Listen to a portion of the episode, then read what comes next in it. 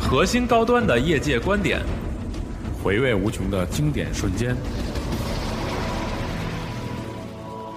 大家好啊，我是来自暴雪的金少。 Hey, you're listening to Gaudio. This is Benson Russell from Naughty. Hey, Dog. you're listening to Gaudio. I'm Robin. I'm Matthew Scott from Valve. This is Gaudio. I'm Marshall Robin from Naughty Dog. 哎啊，大家好，我陈金汉。 I'm Jason Vandenberg from Ubisoft Montreal. You're listening to Jadio. 带你一同领略游戏文化最纯粹的魅力。欢迎收听加迪欧 Pro。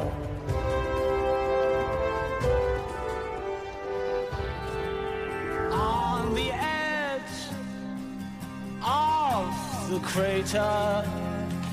like the prophets once said, and the ashes. 大家好，欢迎收听最新一期的加迪欧 Pro 专题节目啊！我们今天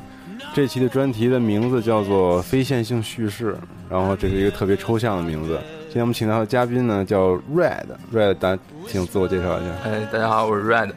呃，嗯啊怎么介绍？嗯你就介绍一下就就可以了，OK 了。对，然后 Red 呢，大家可能最近关注我们网站和微博的话，会经常看到他写的一些游戏评论的文章。然后其中就有啊，另外一位嘉宾是徐导，徐导打个招呼。 Hello Hello，这徐导大家不陌生，就不多做介绍了啊。完了，这个 Red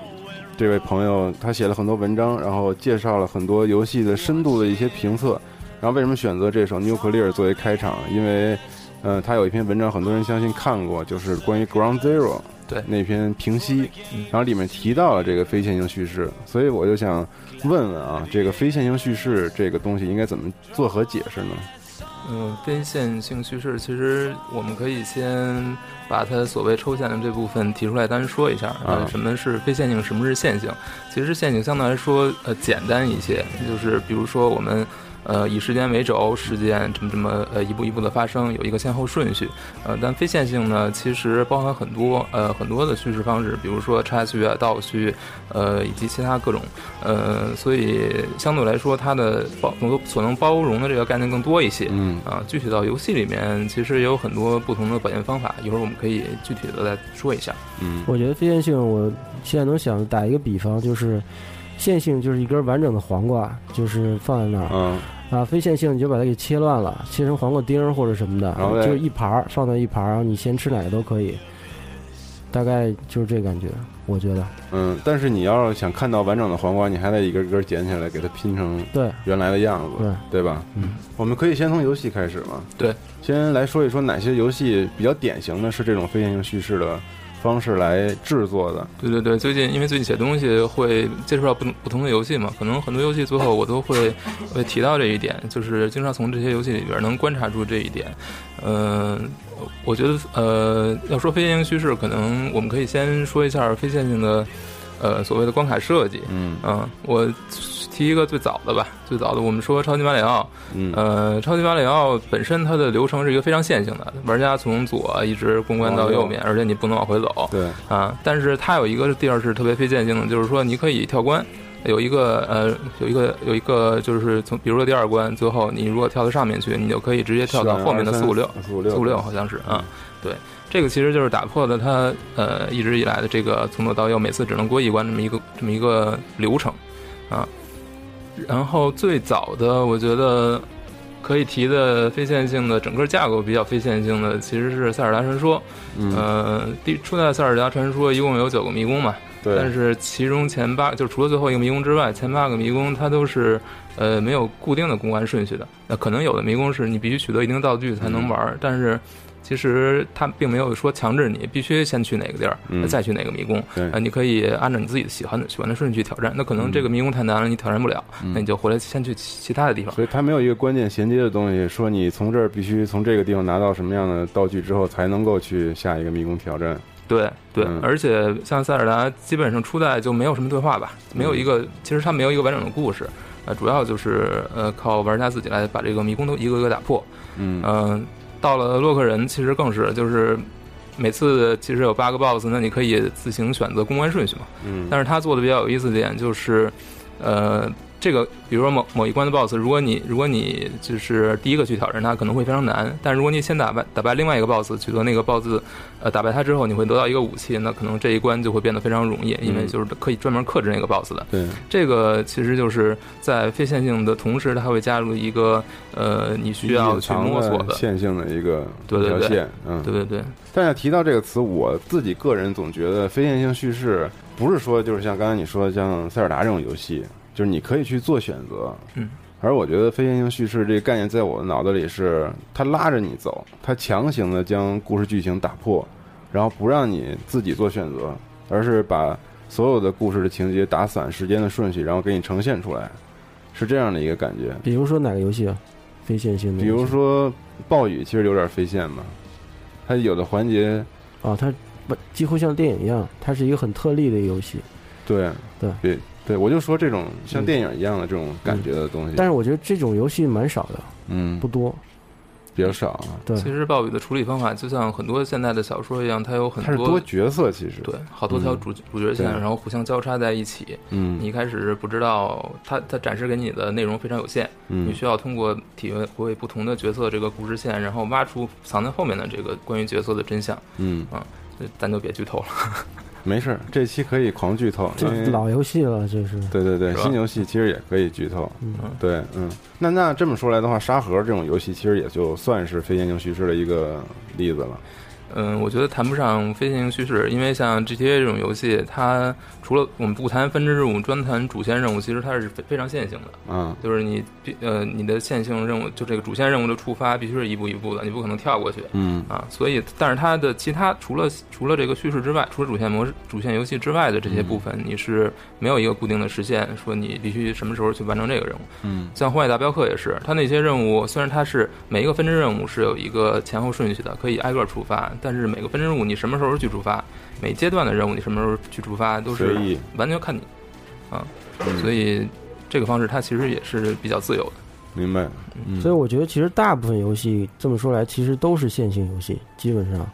就算沙盒像 GTA 的，或者像那个天际这种特别开放性嗯它的游戏、核心的线还是线性的。这还还是线性的。对其实就算是不核心的线，不核心的线，它也是线性的。比如说我去接一个旁支任务，啊，它也是有一个小故事嘛。你你这个小故事其实可以看作一个线性游戏嘛，嗯，对不对？没错然后。然后就贝壳举一个 Beyond 的，什么意思呢？ Beyond Two Souls 这个游戏也是一个非线性叙事的一个方式，嗯对，嗯，对，它是典型的把故事线打得特别对散。打的特别散，然后给对但你，呈现但是我个人就不太喜欢这样的嗯，游戏，就被强制性的拉，它像像看电影一样了。对，就游戏的感觉相对弱，就是嗯变成电影了。这个电影里因面，为 David Cage 制作人他本身就是一个搞想把游戏做成电影的人，对对对，嗯，但实际上好玩不好玩，见见仁见智。反正嗯我不觉得好玩。对我也觉得不好玩这游戏，但是画面很屌，提升了 PS 三在我心中的对这个，Beyond 的是画面真的 对挺对大对的对对，没错，嗯对，暴雨最难的其实是让所有人都挂掉，那个结局啊，暴友白金了，啊，是吗？这么讲嗯，对，把十八个结局都玩出来了。然后那如果说，就比如举个例子的话啊，这个，比如说蝙蝠侠这个蝙蝠侠这个系列游戏，嗯嗯，它从这个疯人院，我觉得是算是比较线性的一个对游戏，偏疯人院从头到尾，虽然这个关卡你可以来回的穿梭，而且它有一定有一有一部分剧情是需要那个 backtracking 的，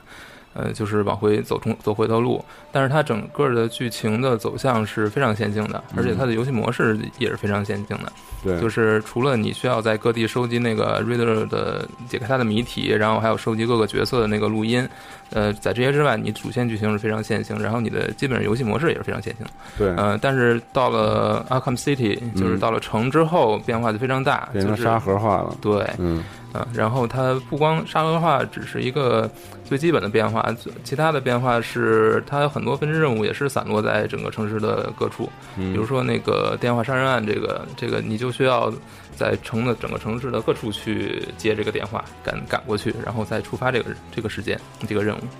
对，所以对于支线任务来讲的话，它就比较碎片化的一些信息，需要你自己去，对，把它拼凑起来去对感受的。嗯，嗯角色扮演游戏，刚才我们说的其实主要都是动作游戏。角色扮演游戏，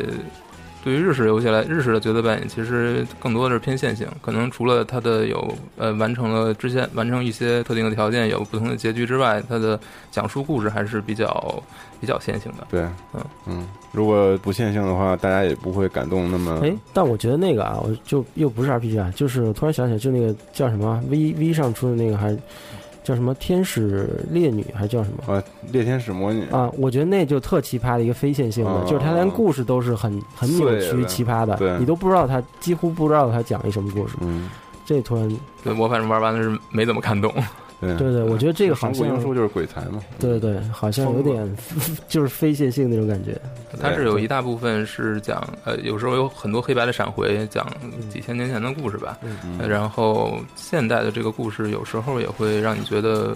呃，故事不是特别能连得上，可能是我理解的问题吧。嗯嗯，但它这奇葩，但是一般日本的都是超线性的。对对，他是做了一个是一个视觉和表现上极其喧哗的一类游戏嗯，他就是想给人做造成冲击，全都是由视觉上来表现出来的，包括所有的猎天使的它嗯那个动作啊感觉就是嗑完药以后的那嗯种。对，没错，没错，是，嗯，是完全就是 maniac 那种嗯的。而且我觉得有一个可说的就是就是 Final Fantasy 系列吧，是就是次世代那版本是十三还是对，十三，十三，就是特线性嘛，后来被对很多人骂嘛，嗯当然有很多人喜欢嘛，但是后嗯来他又尝试改变，变成一个沙盒的了，后来是几啊变成沙盒了？呃雷霆归来吧，是我雷记得霆归来雷霆归来嗯雷霆归来我就完全玩不下去，我觉得小日本就适合做做线性的线性的，就是您别做这沙盒了，真的嗯实在是玩不了，嗯雷霆归太可怕来了。让人遭人诟病的就是它，它强制你多周末，你在一周目之内你的时间是有限的，嗯在多少年多少天或者多长时间之结束后，了嗯这个世界结束了，而且在这个这段时间你你是不可能把所有的分支任务都触发的，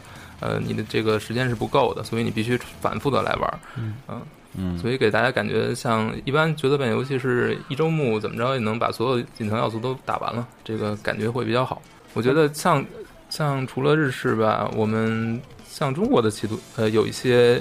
呃角色扮演游戏也是做变性做的非常好的，就是河洛工作室这个《群侠传》系列，啊，金庸群侠传对之对类对的，这个大家肯定非常熟悉。嗯啊想干嘛干嘛，对对对经典，对，但是隐藏的这个主线那个线性其实是先收田 伯光， 对是有一张大床，嗯。对，嗯《群侠传》它就是你可虽然它是地图的上的地点是分阶段开放的，但是呃每个阶段其实你能去的地方还是非常多的，而且嗯对它是不限定你的就除就是每一部著作里面涉及的剧情可能是线性的，对但是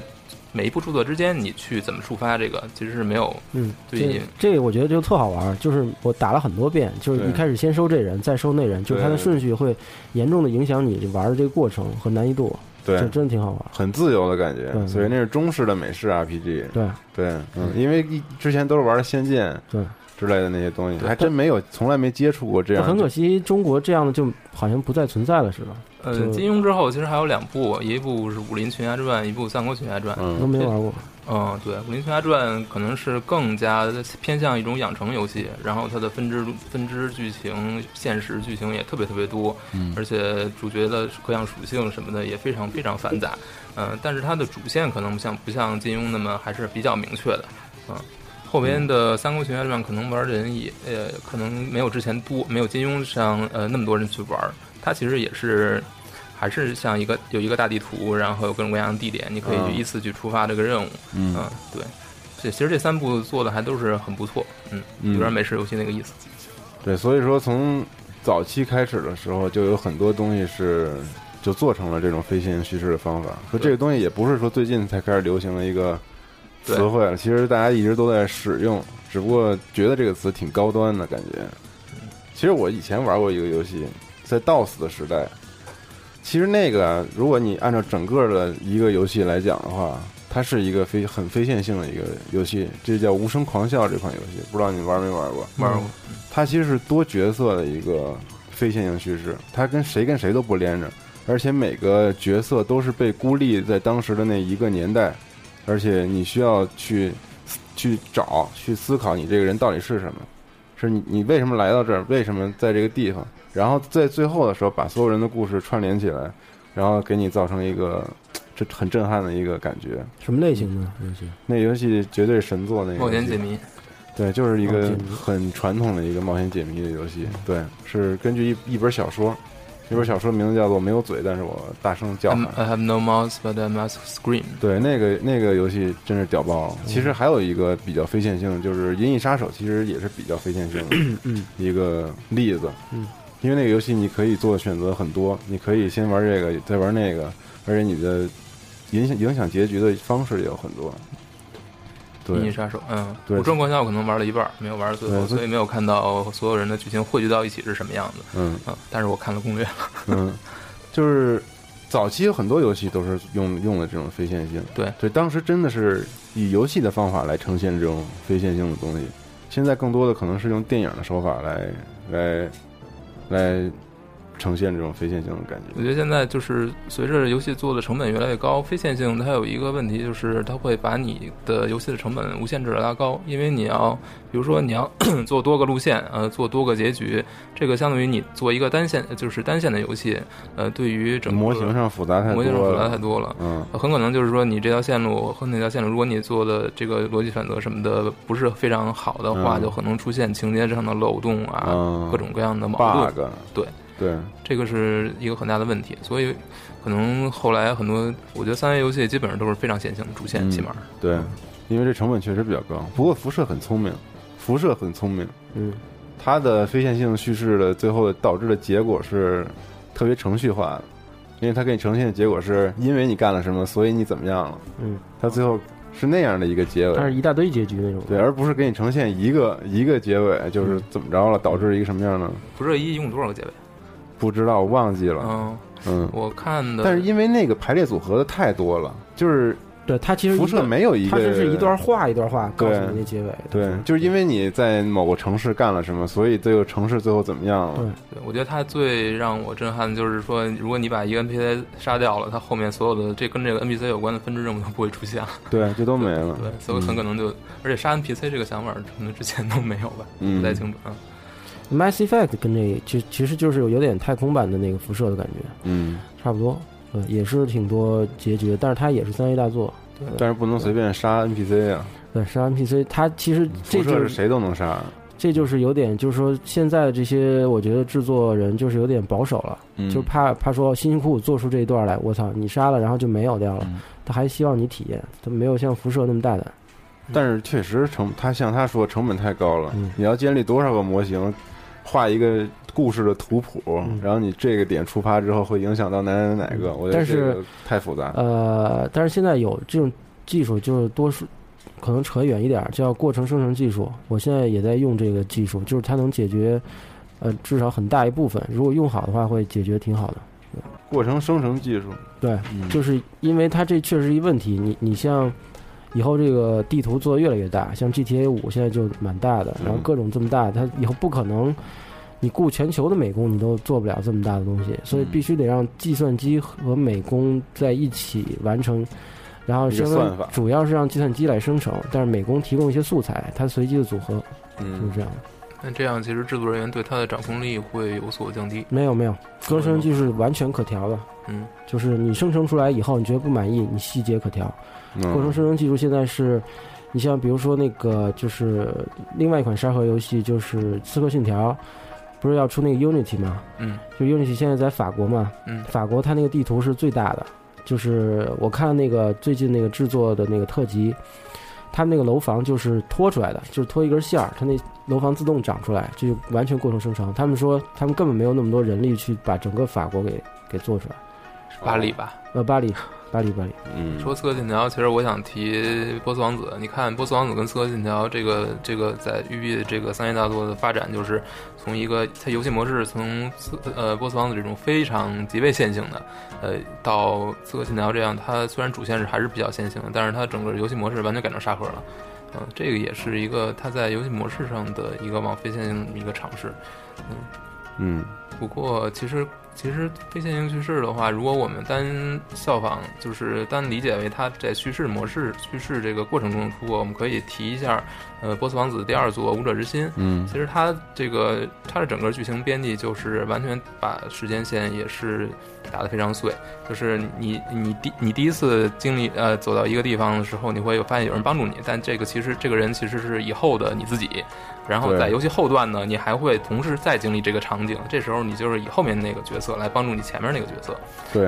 这是特别牛的一个设定，当时我觉得那个神作简直就是，嗯但是因此，如果你细究的话，它其实情节上有会有很多 bug 就。 嗯，就避细究的话就不是可避免很多说不通的地方，对对对，嗯，就刚才其实说的是一个时间线上的那么一种错综错乱的一个对对对方式，我觉得就是就是这种时间线上错乱的这种非线性，包括那个 Braid 吧，还叫什么 Brad Brad，不也是吗？那个是最牛逼的那个，对，最经典那个。对，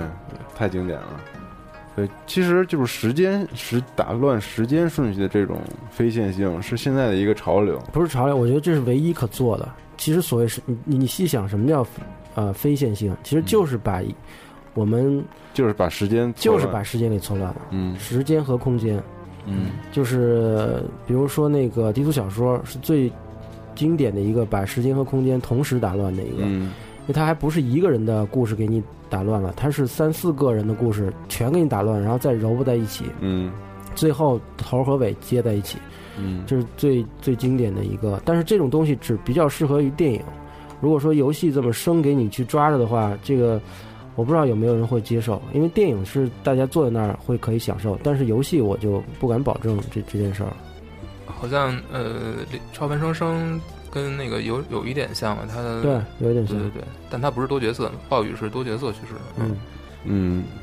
而且我看听说超凡双生好像有一个是要出一个剪辑版还是怎样，是把它的时间顺序调调起来，嗯，哦不是，有人做过视频，把它的所有的错乱的时间全都按顺顺恢复了，恢复了对，对对对，看到过，嗯。嗯，明白了。对，包括那个 Momento，就是那个记忆记忆碎片，这也个是重电新影剪辑过了。对导演剪辑版就是把它的时间就啊恢，复我了。我都看过一个那个什么，啊就是中国那个叫什么，叫就刘德华和梁朝伟演的叫什么战来着？就是谍谍战片儿叫什么来着？寒战不是寒战，一一到三部曲。我突然三部曲哦，就是他在天台上和梁朝伟啊对对无间道啊那个啊，《无间道》无对间不起，对不起，对对对对不起，，也有人干过一事儿，把一到三部就是按照时嗯按间时间线顺序剪了剪了一版，嗯，对对对，因为他那也是打碎的嘛，对对，嗯， 《无间道》看到三的时候已经不太懂了， 就剪得非常乱了。我觉得这种就是。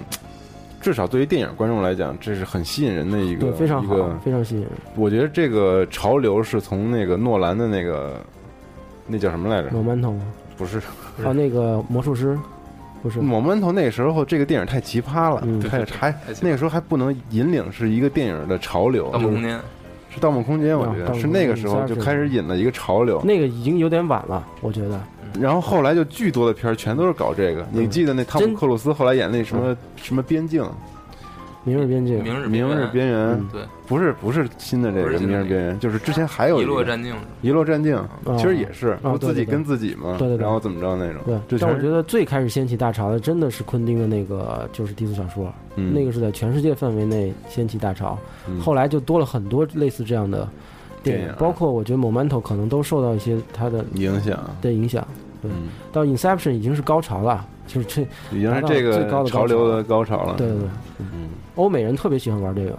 对，我觉得也是，就特别喜欢搞这种，但是日本有一特牛逼的，就是告白，嗯，也是非线性玩的最最牛逼对的。对对对对对对，忘嗯了，就看到最后，嗯，对，操，怎么是这样那种感觉？所以说，非线性叙事还是能给人比较震撼的感觉，因为好多东西是你最自自己最后琢磨明白。对，，就是这一点，因为哎是线性是他来给你讲，对，而非线性是你你自己，对拼出来，自己拼出这来个故事的原貌就会很震撼。对啊对，他给你想象了很多空间，嗯，这个就有点像那个《Dark Soul》这个游戏的故事的感觉，就啊，是对，它虽碎然片化的信息，对它虽然有一点儿这个故事，就前面有个 CGI 嗯什么之类的，但是中间的很多故事全是你自己想出来的，或者是你根据这些信息想出来的。而且信息非常的少，嗯都是在你武器的故事里，然后在你跟人对话的时候，有时候带出来那么一点点的信息，然后最后，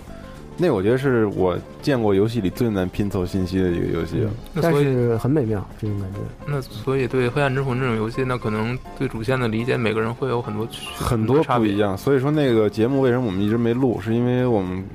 征集过很多人的这个想法，问他们这个游戏你怎么看，人每个人回答都是不一样的，特别牛逼。嗯嗯，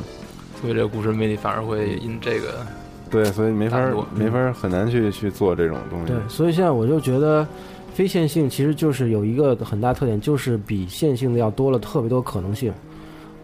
对，对，就是可能性的增加，大大增加。嗯对嗯，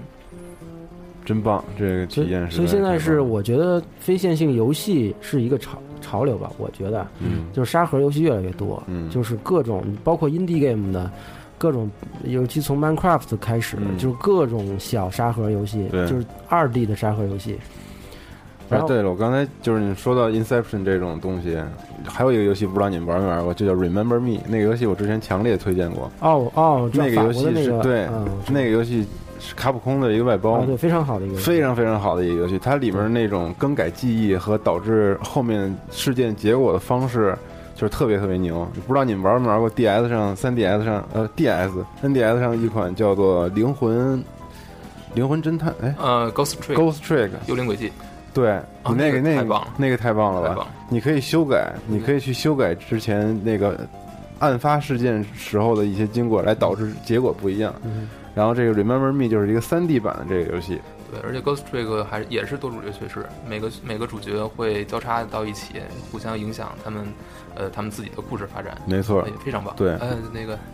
不所以愧是逆转的编剧啊，太对强，了。所以这个对编剧要求还挺高的，就是你要让玩家到最后的时候，我靠，这个全都打完了一遍之后，每个碎片都很好玩，然后打完之后在脑子里一看，哇，原来是这样，嗯，真的是很了不起。所以 Remember Me 那个游戏也真的是特别好，而且它最后。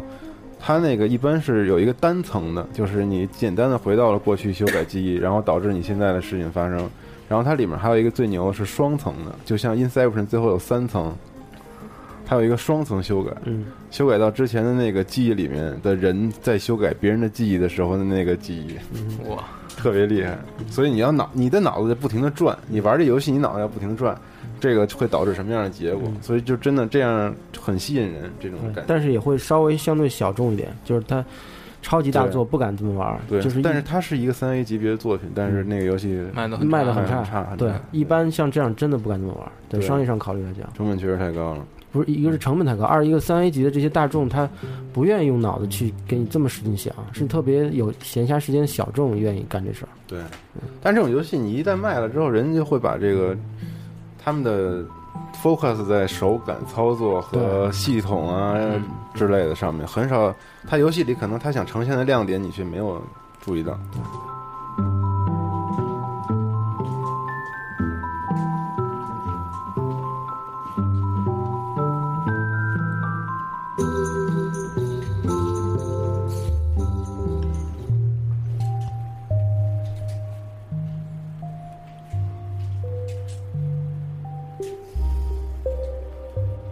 说说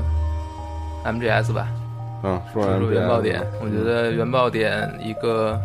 我可以先从《和平行者》来说，《和平行者》其实里边引入一个特别好的系统，就是它的录音带。我觉得原本呃《和平行者》的主线剧情其实我不是特别满意，相比它之前的呃几部作品，甚呃甚至我觉得比四都要差一些。呃，但是它这个录音带系统其实是非常有意思，你要从呃各个关卡去达成达成它的最好的条件，然后获得不同的录音带，对应每一个角色背后的故事。嗯、尤其是呃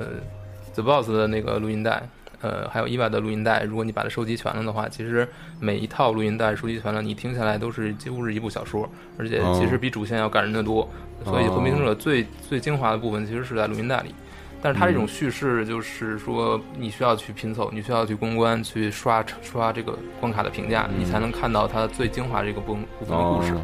嗯小岛挺贼的，嗯嗯因为原爆点不是还继承了这个对设对对，定元宝点也有，像 Jico 的七的七个录音带，除了它的第三盘你一开始能拿到，剩下的七个都需要你在它的分支任务啊、呃主线任务里里面去刷，呃，有的是需要，有的是需要你达成一定的呃评价，嗯、有的是在固定的地点你可以刷到，所以你要玩把都收集齐了，有一定难度。对，收集齐了，你就可以听到很多很惊悚的内容。 但是它的主线任务，我觉得也跟之前有一个很大的不同。像 MGS 一直，我觉得到和平行者它的主线基本都是没有什么分支的，呃，都是一本道到底。嗯啊，那但到了原爆点之后，呃，比如说你们玩原爆点，你们是先救了谁？先救 Chico 还是先救的、呃、 ，Chico 都是先救 Chico， g i o 是谁啊？小孩儿，就是那个啊、是我现在就对知道对对对，如果你按照 Kaz 的指示的话，肯定是先去救他的。但是如果你要是不听 Kaz 的话，你先去救 Paz 的话，剧情会有变化。嗯啊，对，本来是本来你救七扣的过程中，七扣会一直在说话，然后最后他在把他救送上飞机直升飞机之前还有一段话，但如果你先救了 Paz 呢，呃，就因为他跟你说这段话就是关于呃 Paz 的位置的。呃，Paz 之前经受了什么东西，然后他还有给你一个录那录音带，就是第四应该是第三个，嗯第三首录音带。但如果你先救了 Paz 了，你已经把 Paz 送走了，然后你再你再把再救 Chico 的过程中，Chico 也不会跟你说任何话，也不会给你录音带。哦嗯，而且 Paz 跟你说的话也会不一样，嗯，所而且敌兵配置也会完全不一样。也就是说，你可以先救你先救哪个是完全靠你的，而且随着你去救不同的人，整个剧情剧情的演出也会有变化。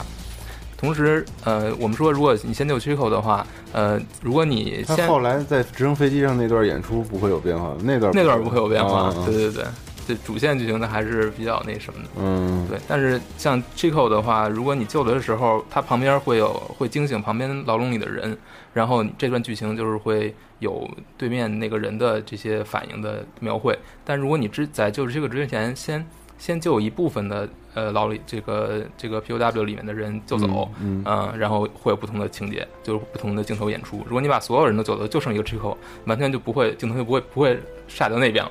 呃，所以、哦对对对，所以它的整个剧情演出也是会随着你游戏玩家自己的过程而变化的。这个我觉得在那挺费心的了，这对，个很费劲，他做的很用心。嗯，这些细节、就是，这如果不玩多遍的话，根本就是不无法体验到的。对对对对，对所以小岛给了这个游戏特别多可能性。嗯，但是很多老玩家特别讨厌这个，对因为它会导致一个结果，就是会降低它的影片的过长影片的数量，情节的情节点的事都会减少。而且它已经很明确的说了，就是说，呃，《Phantom Pain》幻痛里面会减少过场动画。减少多少动画。对对对对，因为也四太夸张了。我觉得应该减少，四只成电视剧了。嗯，对，是哎，说到 Phantom Pain 可以扯远一点啊，就是我不知道 Phantom Pain 你们知道不知道？这其实是一个医学名词，你们知道吗？嗯，嗯，就是因为正好前几天我在 YouTube 上随便看一视频，就看到关于解析一个这个 Phantom Pain 的一个一个片子，就纪录片儿，就患患肢痛，对对对，患肢痛就是有有各种各样的 Phantom Pain，其实是就是有的那种没有胳膊了，但是他还觉得那胳膊疼，对。有一个挺牛逼的，就不算是 Phantom，就他 Pain 觉得还有那个那个，对，嗯就是其实是它就是人类大脑出现了一个问题，就是就是它呃原来那一部分它还的就是大脑皮层还希望找到这个这个这个胳膊吧，但是已经没有了嘛，所以它它就会扩张扩张到别的什么地方，然后就好像还有你有没有感？就是比如说你半夜睡了，把胳膊压在身子底下，然后麻了胳膊会失去知觉。嗯，嗯，但是过一段你会感觉到这个血慢慢回流回去。有一个特牛的一个案例，就是一个英国老老头儿，是嗯也以前是一个指挥家，呃，他这 Phantom Pain 是就跟那猛馒头一模一样，他只有三十秒的记忆。什么意思？他只有三十秒的记忆，就是他只能记三十三十秒没有长期这个记忆人是吧？对这个人就只相当有于短期记忆，对是吧，所以相当于就是没有记忆。那不就是金鱼但是吗？但是特别逗，但是他就是有会有语言，他以前呃语言音都记得乐，语言记得，啊音乐家嘛，他还会弹钢琴对，但是关于这十年当中的任何事儿，他完全记不起来。嗯，我好像也看到那个是一老头老儿，师是吧老？头，嗯，对。其实只有呢三十秒，只有三十秒，他自己不痛苦吗？之前他也不痛苦，因之为他前不特别知道啊痛苦，，不，之前特别痛苦，他就不适应啊，非常痛苦，非常痛苦，每天起来完全像一个陌生世界或者怎么样，就是像一小婴儿似的，就睡觉的时候都不知道自己这一天干嘛了。对，对他一开始就是狂在本上记，就是他一起来之后的所有的想法全记下来了。啊，对，你看 Momento 那个，个哥们儿也是嘛，把所有东西都写在他自己的胳膊上、刺对上，嗯每次每次看，嗯，嗯，但后来就完全的适应了，适应了以后完全特开心，天天因为就完活在全当下就就了。活在没有没有任何痛苦，你知道吗？嗯，所以这跟那个非线性和非线性其实有关系。其实所谓的嗯线性，其实就是人类脑中的一个幻觉，嗯，就是因为每分每秒只有现在，然后它是对，整个现象其实是你的幻觉，其实你每、嗯其实你每天起床的时候，你是需要有一段时间把你的所处的位置，然后你经历了什么，把它调出来的。对，一开始会有一部分空白。嗯，所以说这个 MGS 这个起这名字，也就是因为因为那哥他们儿的手，对他那首，对他肯定会，我觉得这个这个题真的挺不错的，起的很好啊，其实很好，真嗯的，做得很好。对，不光是他那个手，还有其他很多人的手。就是 MGS 就是一个断肢大片哦儿，，嗯对对对，还有那个谁，眼睛，还有山残奥猫，残奥，会那对对个对，差不多。嗯，对，再举几个三哎二八你们玩过吗？三二八它这也是一个多主角系统，嗯然后你经历这个主角呢，然后发生一件事情，在这儿你需要做到一个时间点，你需要做一个决断，然后这个决断有可能导致一个 bad end，这个故事就结束了。嗯然后在这个，然后你你这时候你就回来再做另一个决断，但是有可能这个故事走到这个一某一个时间点，马上就会跳到别人的故事。就是说，你在这儿，你需要这个人的帮助，这个人的决定才能继续。嗯然后跳到这个人另外一个人故事的时候呢，这个人就按自己的情节发展，发展到跟这个人交汇的时候，你还需要再做决断，然后看怎么能够帮助这个这个人，然后把这个剧情过下去。它整个故事是分成十个小时，然后每个人是每个人是到一个小时的，呃，就是有一种时间的一个小时，嗯呃，就是呃一个小时的时候，这个人会遇到一个他进行不下去的地方，然后需要另一个人来跳，然后就是一共需要十个十个段落，呃，也相当于对应游戏中的十个小时。然后这五个角色呢，好像是五个角色啊，就是需要互相帮助，然后最后让这个结故事能够继续前进，最后能看到这个结局。啊，他这种叙事方式其实很像，那挺有创意对，的。很像很多现代小说这种手法，就是多主角嘛，然后互相交替。这个游戏是日本人做的是吧？呃，We 上对日本人做的，We 上有，然后移植到过 PSP，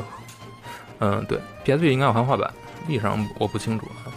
嗯，但是是得了非常，他是拿了翻米通的四十分满分评价，四十分满分，非常非常棒的一个游戏。嗯，但是看不懂日语啊，呃有汉化有版，这个有汉化版，有汉化版，对，嗯后来 Vita 上还出过一个 Time Traveler，就是时空旅行者，嗯跟它也是非常像，只不过那是卡通化的了。这个是呃四二八是用真人，好像是用真人拍的，哦真真人的视拍频短片，然后呃然对后控制它，对对对对对对对。嗯哦，那挺牛的。但这个是老游戏是吧？这是一个 V 上最先发售，所以还、哦还好，嗯，有点意思。对对对。但最近有一个特别火的独立游戏啊，这特别有意思，简直被人称为神作，而且评分非常高，就是《Stanley 的预言》。对，嗯，这款 Steam 神作，我看我看好像你们俩都玩了，玩了，研究的挺透彻的。这应该是一个神线性叙事 方法，都不算非线性了吧？是吗？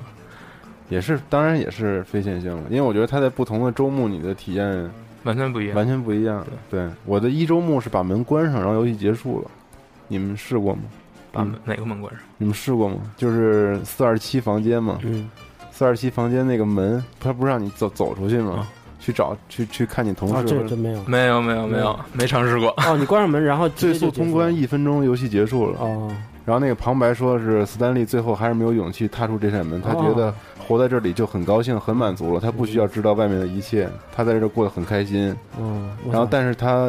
但是就这样过了一年又一年，一年又一年，一年又一年。嗯但是他最后，他最后，我想想，他那个旁白是怎么说？他最后还是觉得那个他即将知道真相的这个时刻就要来到了，就要来到了。嗯他总是这么认为，嗯但是他一直没打开那门，嗯就结束了。很快，一分钟就这个游戏结束了。嗯先说一下这个游戏具体的情况吧，嗯就是呃玩家一开始在四二七房间出来之后，你会发现整个楼层都空了，然后对你就要去呃呃沿着这条路一直往前走，但是沿着路走呢，你会发现有不同的岔路，有的岔路是这个在空中响起的旁白告诉你你可以去走的，嗯他建议你不要走另一个，但是你可以走另一个，你不听他的话，对这时候他就会对你他还不是建议你，嗯他是告诉你，对斯丹利选择了左边那扇门，他告诉你了对。对对对对对。对，然后你就会，嗯就是他其实是在讲述一个故事，他希望你能按照这个故事故一事直走走下去。对而如果你一直按照他的故事走呢，你会得到一个相对来说比较阳光的结局。嗯嗯，但是在这个阳光结局之后，他就会提一个问题，就是说这真的是一切的真相吗？那你就会想，呃，如果我不按照他的这个选择去走，他告诉我这个故事去走，那会发生什么？嗯然后你会发现，你走其他的岔路呢，呃，会有各种各样不同样的结局，不同的结局等着你，不同不同的故事发展去去等着你。呃，同时，如果你一直不按照他的要求去走，不按他讲述的故事，他就会最后这个旁白会疯掉，呃，旁白会对哦疯你、了对你很非不常满意。愤怒。 嗯，对对对，我这玩意儿是这个呃旁旁旁白倒没有封掉，旁白是最后他还是弄死你了，就是我嗯咱们玩出了互相都没玩出过结对结对局，就是最后他就是让你死，他又一直狂说，就是狂狂狂说，然后你就是狂不按他的做，最后把你逼到一个小屋子里面，然后那个小屋子他就疯狂弄那个小屋子各种出出乱七八糟东西，然后最后是他没辙了，他就说 please die，然后就黑屏了，这也是一个结局。对对对，我也不知道他是怎么做到，就是有有的结局是真的就是直接跳出游戏了， 我玩的是哦，是吗？直接游戏就跳出去，跳出桌面了，最后结局就是所以说这个游戏想说明什么问题呢？这游戏我觉得啊，它是完全就是通过游戏的方式让玩家看到自己玩游戏是一件挺傻逼的一件事儿的一个一个游戏，而且它是一用很聪明的一个方法，就是说而且，OK，进了主界面，你发现那主界面做的很有意思。嗯它那个主界面上搁的就是你这台电脑，然后里面就是放你这游戏，对你的鼠标怎么动，它那里面就怎对，么动。他的意思就是说，OK，比如说我让你这么这么走啊，你是这么走了，但实际上，OK，比如说你玩家觉得我牛逼，我比你家设计者牛逼，比你这旁白牛逼，我就不按你这走，但实际上人家完全设计好了，你不按我这走也是在我这游戏中的一部分的，也就是嗯说，不管你家怎么样，全部在我的掌控之中，你还是被我你还是被我生玩的一 个一个彻底被玩了。嗯对，彻底被玩儿。就是我觉得他是想告诉玩家这么一个感觉，就最后你没招儿了，最后你没招儿就是愤恨的他妈关掉电脑都走了，这是我觉得唯一的一个他妈结局。嗯，在游戏中有可能你会遇到一个走到一个房间，就是会记录了整全世界玩家，呃，他们走了呃开了多少扇多少扇门，完成了多少个结局，然后哦你还在有其中联网的东西你呢嗯对，你可以看到你在其中的位置有一个排行榜， 你的位置是什么，然后大家都尝试了多少种结局，然后很多结局是非常搞笑，就是有的时候有的你一直不按他走，或者说你走一个特定路线，你会发现，呃，比如说他说因为你老不按照那个路这个路线走，那我给你画出来，我就在地上开始画了一条黄色的前进的方向有一个箭头，你就沿着这走就行了。然后你走着走着，你就发现这个叙述者自己搞错这个箭头的方向，或者说他的程序混乱了，箭头开始在墙上乱乱飞，然后你就沿着这个路线走，最后发现他已经无法把这个这个程序恢复成原来的模样了。啊、哦，最后这个程序就是他说就已经崩溃了， 因为你老不按着我的来，所以呃，就是他的各种结局，旁观者的这个这个旁旁白这个叙述者的角呃身份定位，还有他的反应都是不一样啊的。嗯所以这个游戏我不知道它到真的不知道它到底有多少个结局，因为分叉实在太多了。但是我特哦，别、你们也不知道到底有多少结局。这可能得要查了。嗯，对，反正我是肯定我没有完全玩到每一个结局，太狠了。所以我非常佩服这个游戏的旁白配音，肯定工作量非常巨大。对我估计那游戏一共一个 G，大部分都是那个旁白对站着应该的是声应音该。对是，我觉得他的制作者一个想法，我不我不知道猜的对不对啊，就是他希望说我我们玩完这个游戏。是要想我们现在真实这个世界中是不是也是和游戏这是和这游戏是一样的？因为我们每天经常会干一些一样的事儿，在这个四二七房间里干一个什么屌事儿，对，那有没有一个机会说我不我操我不这么干了？我我想想我这个世界到底是怎么回事儿？是真的对是假的？我觉得他也是为了唤起人们对，对其这实个也是一东个西就是所谓觉醒的一个所谓觉醒的一个游戏。对，是一个催化剂。啊因为每天我们脑海中有一个旁白的，就跟这个旁白是一样的，嗯只不过是我们脑海中有一个旁白，让我今天让我干这个，明天让我干那个。嗯对但有一天你对你这个旁白产生疑问的时候，怀疑的时候，对，就有可能会跳出这个游戏了。真是的啊。而且他那个游戏一开始就说的是，四二七职员每天坐在电脑前面，重复着那个电脑上提示让你做的指令。他做的事情就是他让你敲什么你就敲嘛，对，这完全没有任何对，你这也自己是的。应该是世界上大部分人做的事都情。是干的就是这种事儿。对对，然后扯远一点，就是线性和非线性，我觉得玩的人多的，就是这种敲啊、呃线性的，就是就是天天让你敲这个你就敲的这种人，就是大家习惯了线性的，因为这样最简单、最让游戏 easy，玩儿，而且也最安全感。嗯对，对就就像看电影一样，对你也不需要费脑太大的脑子，嗯但是稍微挑战一点就是沙盒游戏这种的，你你的自主给你自主性了，嗯但是有有些人就是害怕自主性，反而是嗯对我我知你知道道我认识这样的特别玩是家，他觉得就是不知所措了。对。我第一次就我玩受不了这种我第一次玩辐射就是出来之后就不知所措，到底要去哪儿，没有指示，对自己 去爱干嘛干嘛。而且很多人玩不了 GTA，觉得不行，嗯就是因为我操，干嘛呀？对，相当于给你一个陌生世界，你需要去探险的，嗯对你要探对险。，但是他就是不喜欢这种感觉。对对，但是我很不理解这个，我也超不理解因为。我从小就是我想象当中的游戏就应该是这样的，像最近有呃，应该是刚出完吧，五张那个《Wolf Among Us》，那已经出完了对，已经出完了。嗯嗯，评分一般，还还是还是不错的。嗯，它的叙事其实，嗯、就是他自己能够操纵的部分其实并不多啊。你是在整个这个冒险场景中去搜搜集一些证据对，但他是们他们工作室做的所有游戏都是这样的，对对对对，基本上就是看着连续剧了。嗯但是，但是它跟像之前做《核桃小英雄》那个五部曲就不一嗯样，核桃小英雄》是一个非常线性的，你必须完成这些按完成这哦些任务，你才能让主线前进。嗯嗯、但是我们之中的狼呢，这个它就不一样，它是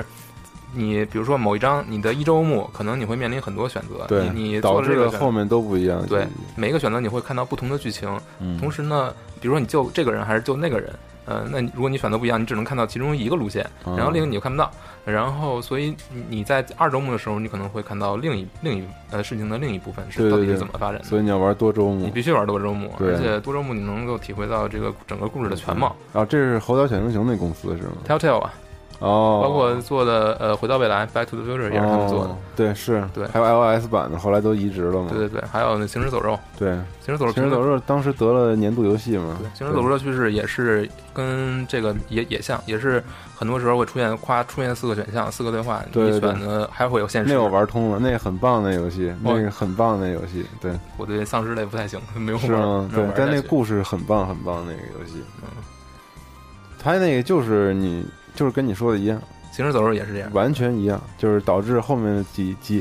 比如说你这第一章玩完了，你第二章是故事，可能你因为由由于之前的选择会导致不一样的，嗯就至少周围的人是人物，可能就是 NPC 是不一样的。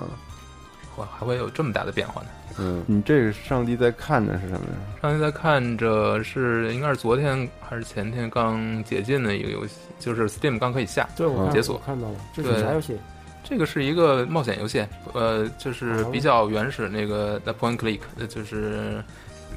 point click，这怎 么翻？嗯其实就是呃传统的那个美式冒险游戏，嗯、但是它我今天上午其实玩了一下啊、就是昨呃今天上午刚下完，嗯嗯，它就是呃，比如说一开始这个场景，就是说呃，一个反呃一个一个相当于反抗军的一个组织吧，劫持了一个呃实验室，然后呢，这个实验室的门外就是政府军，政府军呢在一定时间之内就会冲进来，或者说触发一定条件就会冲进来，然后你你呢手里边就是你的你是你扮演一个一个反抗军的战士，他劫持这里边所有的五个科学家，然后呢。呃，然后你还有三个同伙，一个同伙在黑这个医院的这个这个实验室的系统，另外两个在在一个是呃应该是负责安保吧。然后你这个人呢，就非就要面临一个问题，就是说，首先外面人快要快要冲进来了，你要怎么应对？然后黑的过程你怎么去？就是你黑这个呃呃黑这个系统的过程你怎么去加快它？呃，然后还有面对这些面对这五个人，你首先你可以选择跟他们去，你可以去威吓他们，呃你可以去踢他们，哦呃，你可以去安抚他们。如果你把他们惹毛了呢，他们他们就会反抗你；但如果你一味的对他们宽容呢，他们也会反抗你。呃，他们觉得你是对他们没有什么约束力。同时呢，你还可以把他们交到那个外面的政府军来换取一些额外的 bonus，就是比如说、哦呃让他们的时间拖延一点什么的。所以你怎么选择呢，就会完全影响这个故事的进程以及你能不能通关。但是它对玩家这个它这个游戏可能就不像很多我们玩的三 A 大作，它的所谓的道德系统比较两极化。比如嗯 BioShock 的，呃，你怎么去对那个，比如说一代里面你怎么去对这个小妹妹，就是会决定你的后面很多的呃分支嘛。但是像像 God will be God will be watching 嗯这个里面，呃，可能它的这个道德观就会稍微的广泛一点，就很多的灰色地带，你必须要去做选择的，并不是完全的或选或正或邪，哦嗯并不是那么简单。嗯，那看巫师，提到这儿就想起巫师了。巫师的这道德系统其实也是这样的，没有善和恶，是嗯特别牛。它是让你从两个恶的里面选一个好一点 的来做选择。嗯，然后说到非线性的话，巫师二代的开场其实是一个挺典型的非线性叙事方法，你可以选择任何一个时间节点来开始游戏，对吧？你记得吗？他一共给你提了五个，因为当时就是主角在接受审问，Garrett 接受审问啊啊！我想起来了。嗯然后那个皇家那个皇家军团的那哥们儿就问他：“嗯你是之前你是先干嘛后干嘛后干嘛？”然后你可以随便从这五个节点里面选择任何一个开始这个游戏，然后你这样每个都玩一遍之后，然后你脑子里哦，原来之前在这个事儿发生之前你是干了这么整个这这么一回事对，那块儿是其实其实是给交代故事的，之前发生什么交代故事。对，对它是用了倒叙的方式，在倒叙里面又加入了非线性叙事的一个一个方法。嗯，对，可能也就为了眼前一亮吧。我觉得那个并没有什嗯么对太并没有嗯太大太的大的提提高。你对选了这五个时间不同时间的其他的时间点的事事情，你还会经历。不呃不会，他会经历吗？不会不会不都会，是好像就前跳过了。我全记得是全是倒叙，嗯，好像不会再经历了，嗯就是还是得多周目，才能把这个都都体验到。对，呃，就是每个人一开始玩的游戏是不一样的，对，但其实你可以都在第一章的反复玩第一章的时候来看到这个所有的游戏片段是什么样的。那说这个非线性叙事和这个线性叙事给玩家都带来什么样不一样的这种体验呢？见仁见智，我觉得就是像我就是绝对的沙盒控，就是喜欢沙盒游戏，就是自由的感觉，嗯挑战，然后未知，就特别喜欢这种的。那有的人就是不喜欢，那这不能说谁对谁错，对。但我就觉得沙盒现在越来越是一个趋势了，而且我觉得甚至超越线性和非线性的一个就是所的谓存在是的吗？ Minecraft，这是一个奇葩的一个游戏，它连故事都没有，嗯不给你讲过，你自己写你自己的故事，相当于是，嗯你甚至都可以，当然不能自创你的系统，但是它只给你一个特别基本的系统，但它还是线性的呀，因为你是在一个正正式的、正确的物理的时间和空间里在干你你要干的事儿。所以说到线性和非线性，你要细究起来都都是线性的嗯啊，或者连最后你就觉得线性是不存在的。嗯，其实线线性就说了，其实是一个幻觉，然后我们把这个幻觉再给切散了，然后就变成非线性了，就看你怎么叙事这个这个故事。但我说 Minecraft 牛逼的一点就是它连故事都没有了，嗯，就是一个就是一个超级的无限可能的一个东西，完全回归沙盒，对，这纯沙盒，真正的纯沙盒对对，Q 沙盒， ，pure 沙盒，对而且它其实涉及一个概念，就是呃，user generated content，就是玩家的玩家自制的内容，嗯。就是而而且他用的就是这个过程生成技术，整个世界啊什么的。嗯对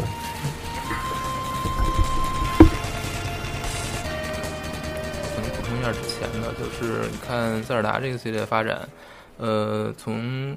呃从一开始的这种开放世界的游戏，然后慢慢发展到你看《天空之剑》就是一个非常线性的游戏，嗯而且它里面是这里面可以跑偏稍微跑偏一点，就是它会有大量的教程来告诉玩家你应该怎么做，你应该怎么做，每一步都指引的非常详细，嗯所以这个导致一个结果就是玩家在玩这游戏的时候，他没有任何可以让他感觉到 exciting 的东西。嗯因为所有东西你都告诉我了。这是好多日式游戏发展到现在一个最大的问题，就是教程实在过详细、过密，失去了让玩家自己去探索这个游戏的过像程沙盒游戏的这样一个过程。嗯所以你看，它 3DS 上的那个《Link to the Past》，嗯呃，这一做就是回归之前的这种完全开放式的世界。嗯你可能是有地方你是因为你没没有某个道具去不了，但是但是你通关哪个哪个它呃通关哪个迷宫，迷其宫实还是靠你自己的，嗯这个就回归初代这种模式了。嗯嗯，而且现在 VU 上要出的这个新作，其实也是要做成完全的开放开放世界嘛。嗯所以我觉得这个这跟民族性格就特别的有有关关系你要想，就是日本人就是。他的民族性格就是比较拘谨一点的那种，天天上班什么的，喜欢这种传统的。嗯他们国家产生的游戏就是呃线性的，肯定很多嘛，占占主导的。但是欧美，你反观欧美，就是大量的沙盒游戏，包括你像 GTA 这种三 A 级别的都，都会给你做成沙盒游戏，就体现他这民族是喜欢冒险、喜欢突破、喜欢创新的这么一一个民族，所以这个这跟性格特别有关系。回到游戏本身吧，呃，Broken Age 破碎时代这个游戏，呃，它的叙事是它有叙事有意思是是怎么呢？就是说它有两个主角，嗯，呃，你同时你可以控制这个，也可以控制那个，同时你可以随时切换。切换，这两个人故事最后到一起，最后会汇聚到一起，嗯然后你会发现，就是呃，女主角的故事里面的一个呃一个怪兽，它就是男主角的故事里面这个整它的整个世界。然后在第一章的结尾呢，两个主角会互换位置。然后这第二章还没有发售，但是第二章呢，就是两个人互换位置，各自到各自的世界里面去冒险的一个故事。嗯，所以它它有有意思的点就是两个主角之间，你可以随时去切。啊，如果你这个玩这个游这个主角的男主角的游戏，你发现这个谜题过不了，你可以把它放下，你可以去玩女主角的这个游戏。嗯然后你什么时候有灵感了，你再切回来。啊哦而且它不限制你什么时候切，你可以随时切。啊嗯，这个是一之前的这种美式冒险游戏很少见到有这么处理的。嗯以前的大，GTA 现在怎么处理了？啊是吗？嗯哦，GTA 五嘛，对对对，三个主角及时可切换以及是吧时？切换了，嗯像之前的冒险游戏，至多是有两个主角，但是他们是交替来进行的。啊嗯呃啊，并没有像他们呃这种，嗯、说到这种模式，还有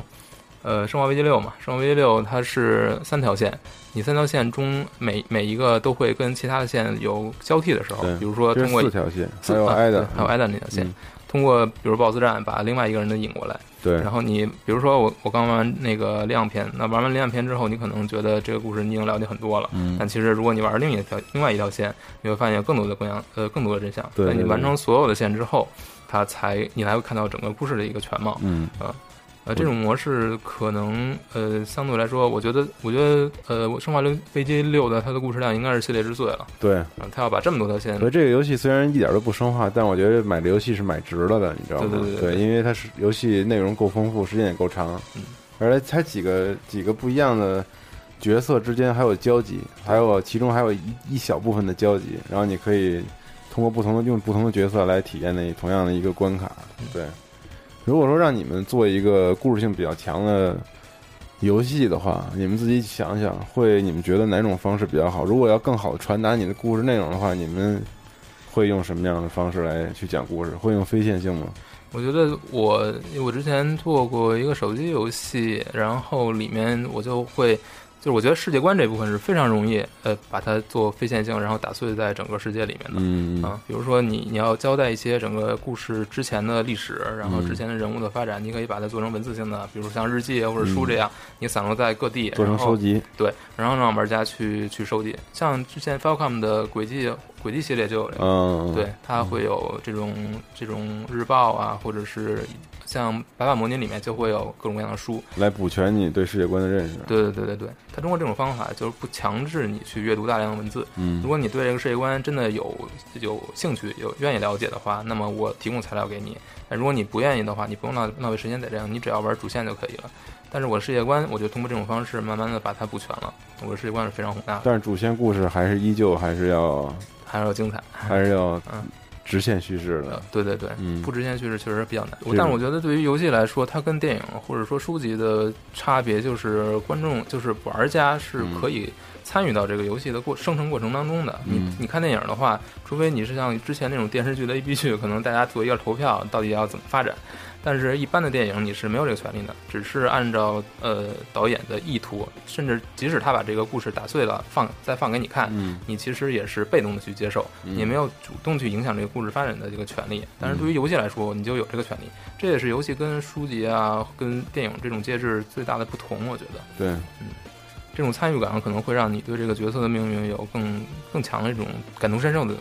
感觉。嗯，你说说你想你你最近不是在在做一款游戏吗？如果让你来做这种你要讲故事的话，你会用什么手法来做呢？呃，我觉得是这样，因为现在考虑就比较多，不像以前是一个纯玩家的时候，就是无责任的去想。因为现在真的在做游戏的时候，必须得考虑到市场，所以现在大部分我觉得都是一个综合的一个呃状态，就是线性和非线性的结合，就像 GTA 这样的。嗯，就是总体故事是线性的，然后中间你是可以非线性的。我这个游戏也是这样，对，嗯因为相当于要照顾不同的这种玩家，你不嗯能说特别两极分化，这样的话市场就是就会你会丧失一部分玩家吧。嗯，对，因为做的太奇葩了，太困难了，给人的就感是你觉比如像斯坦利预言是很好，但是一定是卖的不多的，就太嗯小、是太小众了。你对包括像 Remember Me 这种的，其实叫好它不叫座的作品，它也是画面挺不错的，也是这种打来打去的嗯，但是因为它这方面它过了，嗯就是太走一个极端了，嗯所以那就会让让玩家就不高兴，或者是那些不是不高兴，他就完全接受不了。对太不嗯玩家理解起来会有困难。对，对就是这个门槛太高关键是了。它是卡普空的名号冠了这么一个游戏，有点其实不太搭对。对，对卡普空的粉丝玩这种游戏简直就是天方夜谭了。对，嗯所以我想的是，就是说，呃，就是你主主主流这些玩家可以感受到很大的兴趣，但同时我也照顾这些小众玩家，嗯就是这么一款游戏。嗯，所以你觉得黑魂那样应该是不错的一个感觉。黑魂挺好的，对，黑魂但就是嗯我设计的那款，现在反正不能剧透，但是应该超越所有这些。是是是，那是对，然后对，希望大家也支持我现在做的中国的一款主机游戏。对你这个回头咱们单聊吧。好对。那么作为这个非线性和线性叙事，大家有什么要总结的吗？总结总结。我大总结不叫总结吧，嗯就是形象化。我喜欢打比喻，就是线性游戏的比方就是像一个平面里嗯面的 A 点到 B 点，然后这个中间是有抖动的，是因为你每次玩的方法不一样，所以它嗯还还是有抖动的，完不是说完全的一过模程不是完全一致的。对，任何游戏做不到这一点，是我觉得不可能。如果那就不是游戏了，对那就是疯了，那就是电影了，就变成电影了。哦，对，电影就是从 A 点到 B 点，嗯一条是直的完全一一条直线。嗯游戏就是有抖动的，嗯，这是线线性游戏就是这是样，一个波形图。对，但是它是一个平面上的啊。OK，那沙盒游戏变成一个什么样？你想把这个平面变成一个球体，然后呢，在两极是一个 A 点和 B 点，嗯，你想去到 A 点 B 点，就是有无数条线，对吧？对，这就是沙盒游戏。嗯然后当然每条线也是波动的，嗯然后甚至这些线都可以是不连在一起的。嗯这是现在的所谓我我管它叫中性沙盒游戏，嗯就是像 GTA 这样的这样的游戏。嗯我刚才说的那个纯沙盒游戏是什么呢？就是，Minecraft 这样的。 Minecraft 就是一万个球上面有每一个球都像刚才那个中性沙盒似的，每一个球上都有一个 A 点到 B 点，嗯，有点像多重世界的感觉，嗯就是你就是完全没有限制了，相当于平嗯行宇宙，对，就是你你你你你只有一个很基本的呃游戏核心规则在那儿，其他的完全没有限制，这就是所谓的纯沙盒游戏。我觉得可以提一个游戏是像你说的这种是有一点类似的，就是涂鸦小子、嗯 Scribble Notes。嗯，那那个游戏就是说每关呃，其实它是有关卡制的嘛，嗯但是每关你有一个任务，但是你要怎么是完成这个任务呢？你需要自己去输入文字，你输入文字之后，它就会对应着你这个词，然后产生那个对应的物体。对，那神作那个是。对对对，然后我想说是，呃，游戏和现实到底是一个怎么回事儿？嗯就是你观察我们现现实生活，其实特别逗纯，线性的，是纯沙盒，也不能说纯它是纯沙盒，又是同时又是纯线性，嗯因为我们生活就是一个沙盒 GTA 一样的世界里面，嗯就是我们是中间的一个一个玩家，然后嗯可以，其实你想到哪都可以的，你只要真的你想到哪儿，比如今天嗯我去云南，那就去呗。是啊然，后我今我天刚从那儿回来。对，然后我我我去另外一个地儿，我杀一个人可以杀呀，嗯或者我帮一个人可以帮啊，嗯对不对？我把我的钱全花光在一个地方是可以的，但是你可能不会这样去做，这就回到了你的线性生活嗯了，就斯坦利那样的。我们把自己给禁锢在一个线性游戏里面，但实际的生活，老老天爷给你体现的是一个纯沙盒游戏，嗯你，想怎么弄都怎么弄的，就完而且全你的看 B 的点选你择是不知道的，对嗯所以我们把一个美式游戏玩成了一个日式游戏。 嗯，对，所以就看 人我们把把人生这个美式游戏玩成了一对对个对对日式 RPG，是对是这意思吗？ 没错没错没错。嗯所以现在我是啊，也也有很多人都是开始觉醒了，就是我不想再玩成日式了，我不喜欢玩日式游戏，嗯那从日式游戏里哎变回美式游戏，嗯，对嗯或者是找到自己属于自己的日式游戏。嗯对，所以为什么人们喜欢玩 GTA？因为他们可以跑可以在开车日式游戏里开车面撞玩一个美式游戏，对，对吧是？对，可以做他们在平时，但是你要说开车撞人什么这些也不靠谱。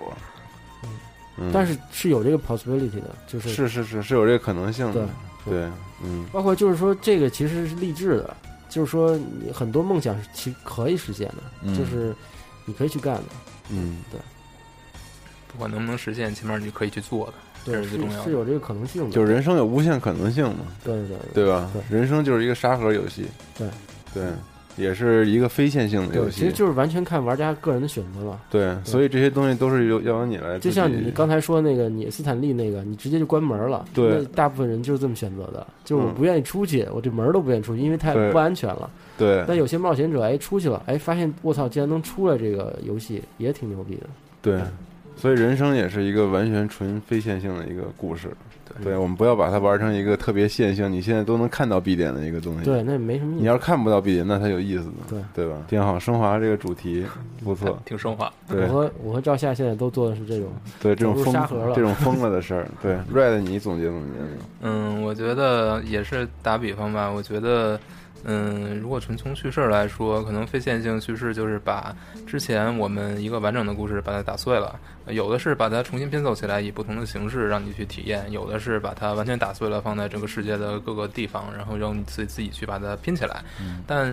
不管是哪一种，它都是在挑战你对线性叙事，就是一般我们看电影或者看故事这种按照时间来的这种这种呃习惯正常，你都在打破它。嗯打破它造成的结果就是你要想为什么要打破它，嗯呃，打破它之后给你带来一个什么什么样的感觉？呃，回到低俗小说这个这个电影，这个电影其实是一个独立电影，这个也是第一个票房过百万的独立电影。嗯嗯，它其实就是它在它之前，像这种这种把这个时序打乱这种叙事模式，其实都没有。呃，这也是好莱坞第一次能看到这样一种作品之后，它票房两亿美元嘛，嗯，对，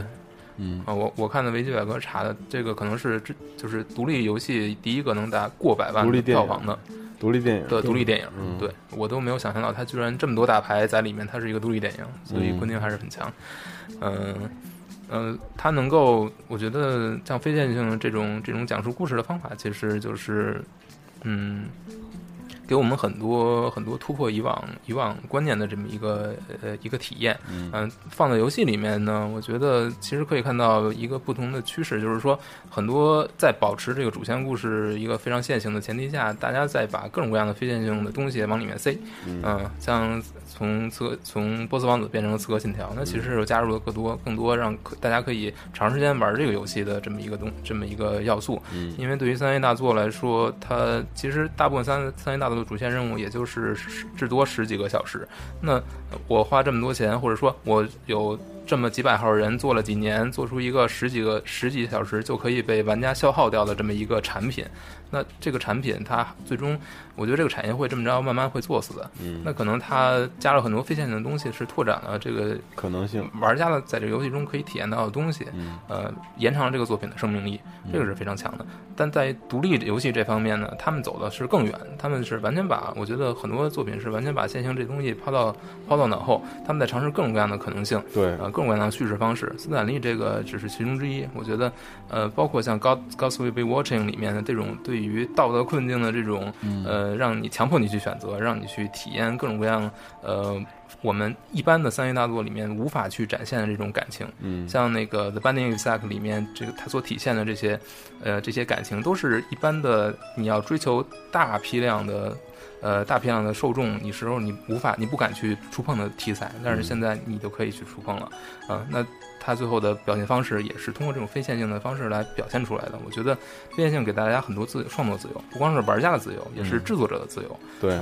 这个是我觉得它对于整个这个产业来说最重要一点，也是它为什么现在更越来越多人、越来越多作品在往这方面转，嗯包括像 MGS 这种作品也在往这方面转，嗯是因为他看到了线性游戏在现在这种制作模式下，三 A 游戏是会越做越死的，嗯它必须要跳出来，是要延长游戏的生命力对嗯和玩家的想象力和可能性。对我觉对得，刚才他说一点特好，就是说，你像做一个游戏其实挺麻烦的，就是用心良苦，就做那些模型。如果是线性的话，可能你过了这块就真过了。那么你你可能努力了好长时间的这个场景对，然后之类那的但是如果像沙盒游戏，你还可以再再回头来看看，你甚至有就有新的玩家，他觉得你这块设计特别好，他会贴近的去看去观察。我就这样，嗯经常去哎觉得你这建筑特好，我就去围着绕着去看，看嗯啊，然后就各种的去欣赏，嗯这样这样可能也是让这个制作者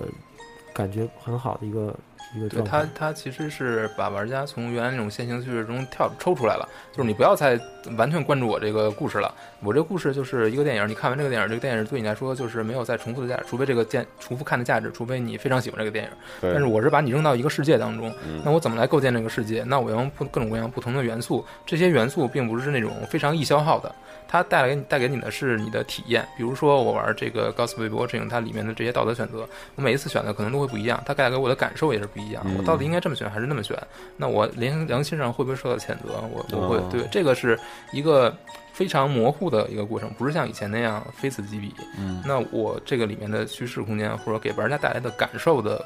多样性就会体现出来了。嗯这个是超出了以往线性叙事一个单纯的故事能让你感受到的东西就是这么多。没错，嗯，所以说非线性叙事可能是未来的一个大的趋势了。对，嗯，我们也看好这些游戏以后的发展。嗯哼，嗯嗯哼，咱们节目就这样了，感谢拜 Red 来做节目做嘉宾，嗯，以后常来啊，常来，嗯，拜拜，朋友们，拜拜拜拜。 Jadio Pro 本着高端、专业、有态度但没有节操，大气、美观、国际化但没有水平的严谨风格，为你带来游戏圈内各种大哥的牛逼讨论，但是不一定都是对的。专题节目会在每周四定期为你发布，但会经常跳票。如果你希望能听到更多游戏专题节目，也可以持续关注我们的网页，三 w 点 g 杠 c o r e s 点 com，或者在新浪微博关注机核网。你可以在腾讯、微信搜索公共平台 G A M E C O R E S，或者加入我们的 QQ 群一一二八幺六八零八，为我们提供更多更好的话题和建议。